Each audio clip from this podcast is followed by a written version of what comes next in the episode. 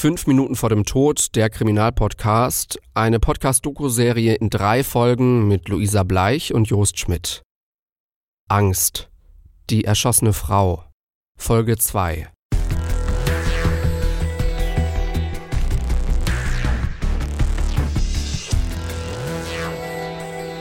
Eine Frau wird von ihrem Ex-Mann umgebracht. Aber was ist ihre Geschichte? Diese Geschichte handelt nicht nur von Angst, sondern auch von Liebe. Nach vielen Streits, nachdem Ralf sogar ausgezogen ist, nähern sich die beiden im Sommer wieder an. Nicht mehr und nicht weniger steht im Urteil des Landgerichts Bielefeld aus dem Mai 2017. Die beiden treffen sich wieder regelmäßig, nehmen ihre Anzeigen zurück. Ein halbes Jahr vergeht und sie verbringen sogar wieder Weihnachten zusammen, gemeinsam mit ihren beiden Söhnen. Ralf macht Petra einen Heiratsantrag und zwar an dem Ort, an dem sich die beiden das erste Mal verabredet hatten. Petra nimmt den Antrag an. Im Februar zieht Ralf wieder bei Petra ein und die beiden heiraten. Ein Jahr später kommt die kirchliche Hochzeit dazu. Die Feier ist groß.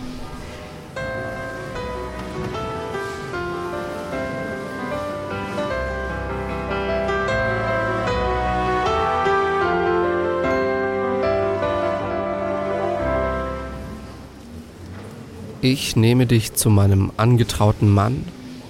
Ich will dich lieben, achten und ehren alle Tage meines Lebens, in guten und in schlechten Zeiten, in Gesundheit und Krankheit, bis dass der Tod uns scheidet. Trage diesen Ring als Zeichen unserer Liebe und Treue im Namen des Vaters, des Sohnes und des Heiligen Geistes. Amen. Verwandte, Freunde und Geschäftspartner sind bei der Feier dabei. Ralf T. präsentiert sich bei der Hochzeit als erfolgreicher Unternehmer. Besonders eine Szene ist interessant. Zitat aus dem Urteil. Insbesondere trat Ralf T. als Reiter auf einem weißen Pferd und bekleidet mit einer Fantasieuniform im Stile eines Piloten auf.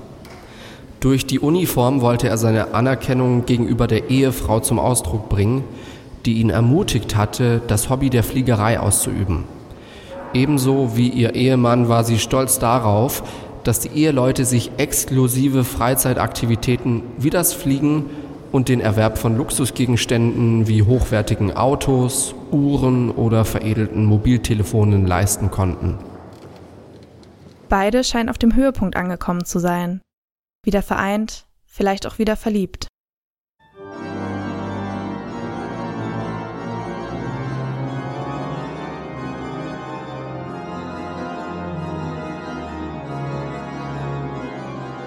Die Ehe läuft gut. Sie läuft, Zitat, harmonisch. Es muss eine schöne Zeit sein, die Petra und Ralf da haben. Aber es kommt auch wieder anders. Irgendwann kommt er zurück. Der Streit. Im Firmennamen von Ralfs Firma ist immer noch der Nachname seiner Ex-Frau enthalten. Petra will, dass Ralf den Namen entfernt. Das will Ralf aber nicht. Außerdem hat Petra noch andere Gründe, warum sie glaubt, dass Ralf wieder mit seiner Ex zusammen ist. Aber auch Ralf sorgt für schlechte Stimmung. Petra will weniger arbeiten und sie will nicht, dass der älteste Sohn in Ralfs Firma arbeitet. Es kommt auch vor Freunden zum Streit. Einmal sagt Petra zu einer Freundin diesen Satz, während die beiden in einer Küche stehen. Ralf sei das, Zitat, größte Arschloch, das sie kenne. Ralf, der das mitbekommt, macht ebenfalls etwas sehr Entwürdigendes. Er spuckt Petra an. Die haut ab. Nach diesem Streit schlafen die beiden nicht mehr im gleichen Zimmer. Ralf schläft im Gästezimmer. Ralf hat jetzt wieder mehr Kontakt zu seiner Ex.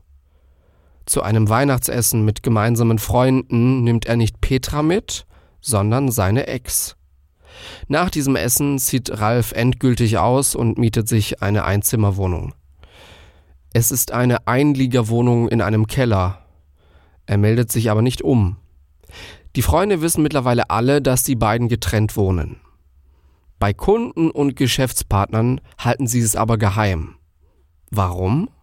Zitat aus dem Urteil, weil der Angeklagte um deren Kreditwürdigkeit und das Vertrauen der Geschäftspartner in das Unternehmen fürchtete, falls dieses mit einem Scheidungskrieg des Inhabers in Verbindung gebracht werde.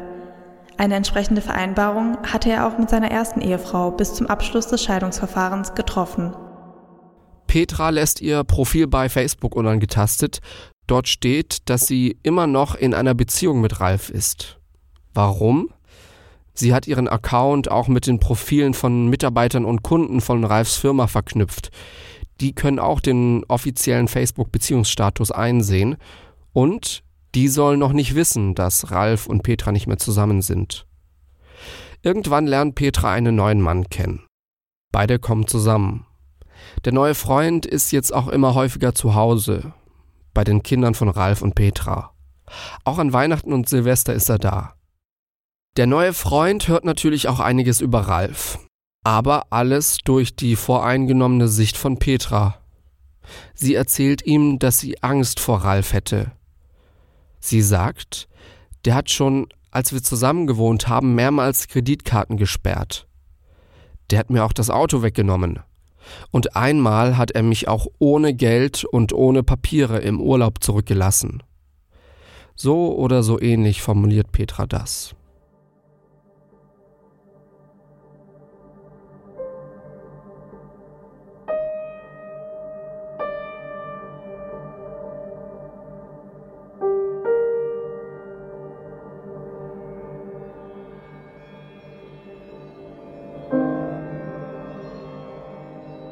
Eines Tages brennt ein Pkw der Familie.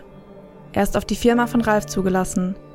Obwohl Ralf sich damit selbst schaden würde, ist Petra davon überzeugt, dass er dahinter steckt. Er wolle eine Drohkulisse aufbauen. Eines Nachts passiert wieder was. Im Garten von Petra steht ein Swimmingpool. Mit dem Swimmingpool ist eine aufwendige Technik verbunden. Ralf hat sie in den Garten bauen lassen. Das alles hat sehr viel Geld gekostet. Dazu wurden in den Boden zwei Schächte eingebaut.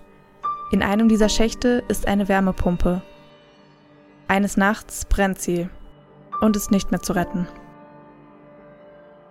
In dem zweiten Schacht findet die Polizei später Brandbeschleuniger. Petra erzählt der Polizei, dass sie glaubt, dass Ralf dahinter steckt. Die ermitteln gegen ihn. Aber, Zitat, das Ermittlungsverfahren wegen Brandstiftung wurde mangels ausreichenden Tatverdachts eingestellt. Das ist auch die Zeit, zu der der neue Freund von Petra abends immer noch mal alles kontrolliert. Ist das Tor zur Einfahrt wirklich richtig zu? Und Petra vermeidet es, alleine aus dem Haus zu gehen. Ihr Freund kommt so oft es geht mit ihr mit. Zum Beispiel gehen die beiden zu Terminen in der Schule der Kinder nur noch zusammen. Nur noch ein paar Tage bis zu Petras Tod. Petra redet mit ihrem Freund über Ralf. Sie hat Angst, dass demnächst wieder was passiert. In den letzten Tagen sei es auffällig ruhig gewesen.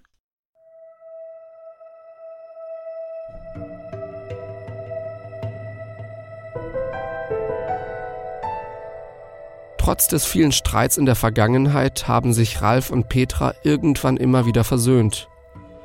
Das passiert aber dieses Mal nicht mehr. Die beiden beauftragen Anwälte, die über die Scheidung verhandeln sollen. Es geht natürlich um das Finanzielle und um die Frage, wer das Sorgerecht für die Kinder bekommt.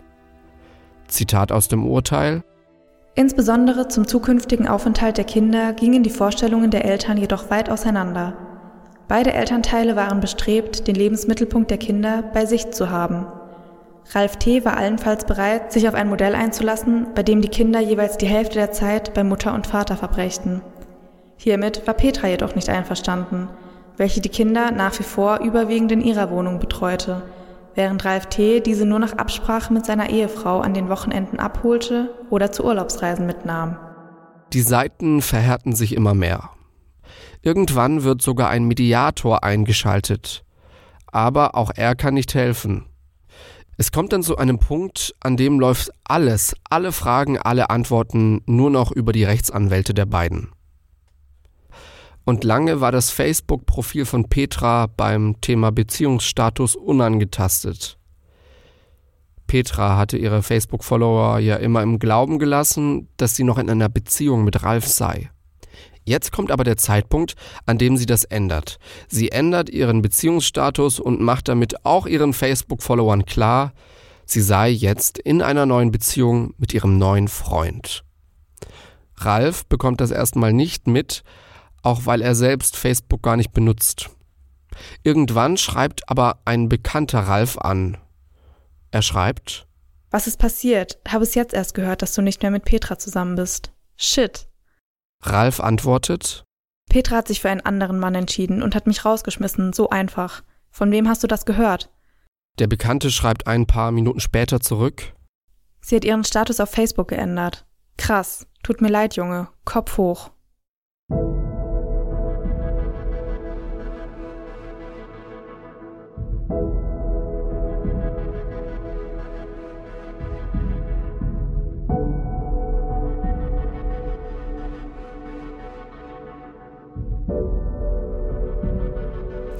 Irgendwann kommt ein Punkt, an dem Ralf immer weniger Optionen hat. Seine Situation wird aussichtslos. Warum? Die Verhandlungen zum Aufenthalt der Kinder gehen nicht voran. Er muss erkennen, dass Petra ihm gegenüber im Streit um das Aufenthaltsrecht im Vorteil ist. Und Ralf sieht seine Vaterrolle durch Petras neuen Freund bedroht. Er wohnt faktisch mit ihnen im Haus und wird immer mehr zur männlichen Bezugsperson der Kinder. Und dazu kommt noch, bei der Planung für seine eigene Zukunft kommt Ralf nicht voran. Eigentlich will er seinen zukünftigen Wohnsitz von den Kindern abhängig machen, aber da passiert ja nichts. Es gibt keine Lösung. Zitat Für ihn war dieser Umstand besonders belastend, da er ein Mensch mit einem zwanghaft und kontrollierend akzentuierten Charakter ist. Für ihn und sein Wohlbefinden war gleichwohl nicht nur die Kontrolle der eigenen Lebenssituation, sondern auch die Wahrnehmung seiner eigenen Person durch Dritte von großer Bedeutung, weshalb er vergleichsweise stark darunter litt, gegenüber seiner Frau aus einer gefühlt schwächeren und unterlegenen Position heraus agieren zu müssen. Irgendwann beschließt Ralf, er will Petra töten. Auch wenn Petra oft eine Art Personenschutz durch ihren neuen Freund hat, es gibt eine Sache, zu der sie immer alleine fährt, ohne dass jemand sie begleitet, zur Arbeit. Um 8 Uhr fängt sie normalerweise an zu arbeiten. Gegen halb acht gehen ihre Söhne aus dem Haus, um mit dem Fahrrad zur Schule zu fahren. Und gegen Viertel vor acht fährt Petra dann planmäßig immer los. Petras Freund verlässt das Haus in der Regel schon um halb sechs, weil er schon um sechs anfangen muss zu arbeiten.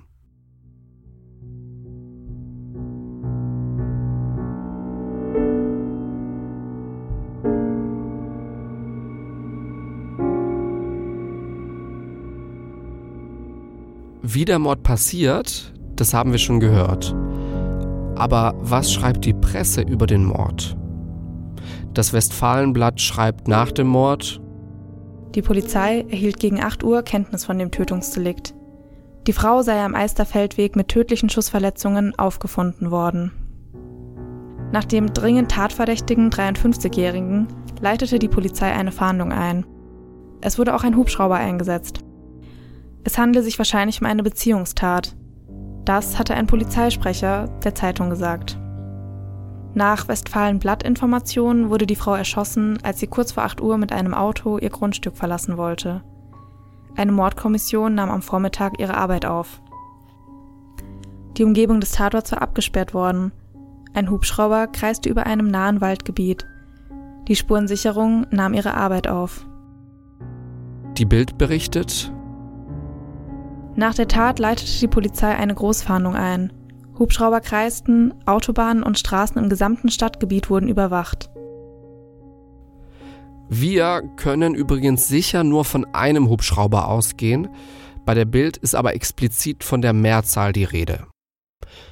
Was passiert nach der Tat mit Ralf? Wie geht es aus seiner Sicht weiter? Darüber schreiben die Zeitungen nicht. Wir klären das aber genau jetzt.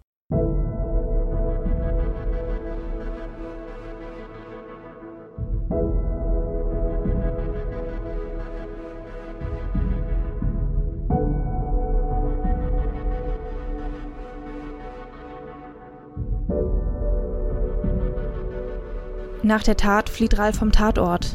Er verliert in der Eile seine Sturmhaube. Die Schrotpatronenhülsen seiner Waffe lässt er liegen. Er läuft querfeldein durch den Wald zu einem Auto. Er vergisst auch sein Waffenfutteral. Als er im Auto ist, steigt er ein und fährt los. Unterwegs wirft er seine Waffe weg. Ralf fährt weiter in seine Firma. Dort kommt er um kurz vor neun an. Er schreibt E-Mails und telefoniert.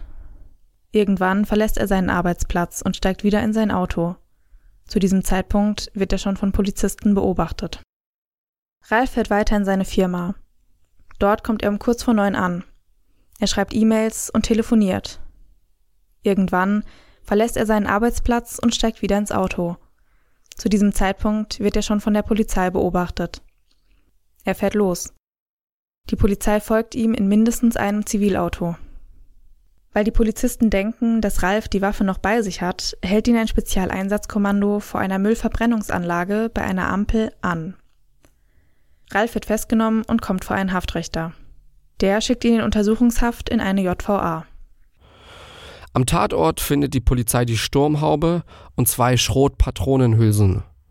Nur zwei, obwohl dreimal geschossen wurde. Die Polizei vermutet, dass die dritte Patronenhülse noch in der Waffe steckt. Außerdem findet die Polizei das Gewehrfutter. Ralf wird von der Polizei natürlich auch vernommen. Was er dort erzählt, ist interessant. Er erzählt nämlich, dass er gar nicht wusste, dass seine Frau tot ist. Das hätten ihm jetzt erst die Polizisten erzählt. Er habe keine DNA am Tatort gelassen. Die Patronen, die dort gefunden wurden, habe er nicht angefasst. Aber er erzählt auch, dass sein Sohn mal andere Patronenhülsen mit nach Hause gebracht hätte. Das Waffenfutter, das habe er noch nie gesehen, aber er hat wohl ein ähnliches oder sogar gleich aussehendes Futter mal seinem Sohn geschenkt. Das war ein Weihnachtsgeschenk weil der jagdbegeistert sei. Das Futter sollte der Sohn benutzen, um da sein Luftgewehr reinzupacken. Als die Polizei ihn fragt, warum er morgens eine Weile nicht auf seinem Handy erreichbar war, sagt er, dass das Handy in seiner Wohnung im Keller war. Da hatte es keinen Empfang. Er erzählt, dass sein Handy auch total unzuverlässig sei. Er habe es schon viermal reklamiert, Einmal habe er sogar ein Austauschhandy bekommen, aber auch das mache Probleme. Es kommt zum Prozess. Die Beweise sind ziemlich erdrückend. Am Tatort und in der Umgebung wurde viel von Ralfs DNA gefunden. Auf einer Patronenhülse, bei der Polizei als Spur Nummer 17 benannt, ist ein DNA-Gemisch von zwei Menschen. Die stark dominierende DNA ist aber wohl die von Ralf. Auch in der Sturmhaube werden DNA-Spuren von Ralf gefunden, Außerdem hat die Polizei Hunde eingesetzt. Die hätten Geruchsspuren von Ralf rund um den Tatort entdeckt. Aber wie ist Ralf an die Waffe gekommen? Das war wohl relativ einfach. Auch Ralf jagt gern. Er hat wohl einen Jagdschein, mit dem er an eine Schrotflinte kam.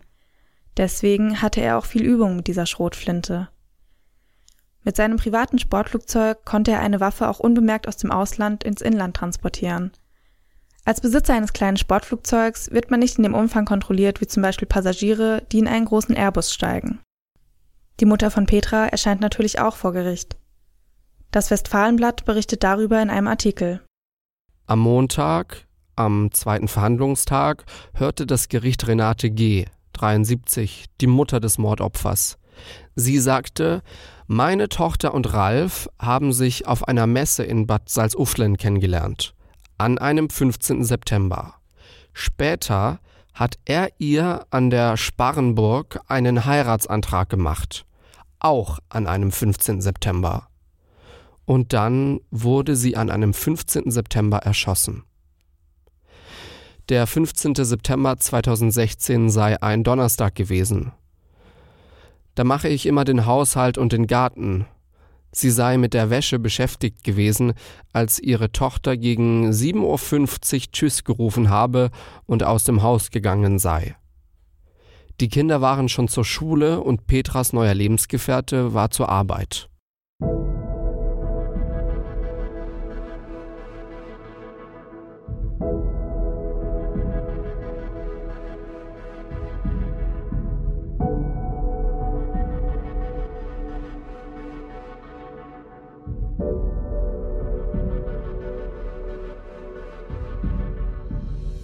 Wird Ralf verurteilt?